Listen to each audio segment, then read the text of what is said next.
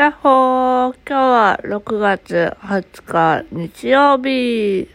というわけでですね、今日は定期的なお出かけの日でした。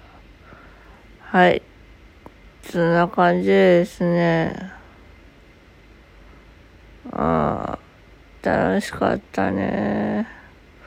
なんかつくづくこう、優しい方に囲まれてるなぁと思う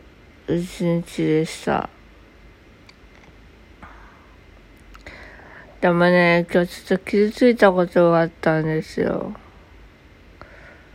なんかね、そのヘルパーさんからね、こう、私がいなくても、なんかこう、教育できるじゃないですかって言われたんですよ。でもその日ってお出かけの日だから、なんか三人で楽しくこう、お出かけができたらなーっていう気持ちと、向こうからしたら、きちんとこの新しいヘルパーさんに、こう、あ、解除っていいな、やってみたいなって思ってもらえるように、なりたいっていう、なんかそれに向けてサポートしたいっていう気持ちで行くのと、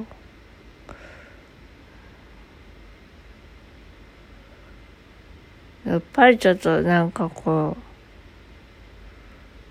それを面と向かってこう、言われてしまうと、ねえ、うん。じゃあいなくてもいいですよって言いたくなっちゃうね。あはははは。あ、でも本当は3人で、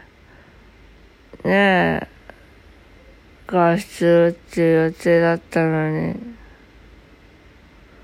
なんかそんないなくても、あこさん自分の口から言えるじゃないですか、なんて言われちゃったら、そうだね。こうしてください、ああしてくださいっていうの苦手なのにな。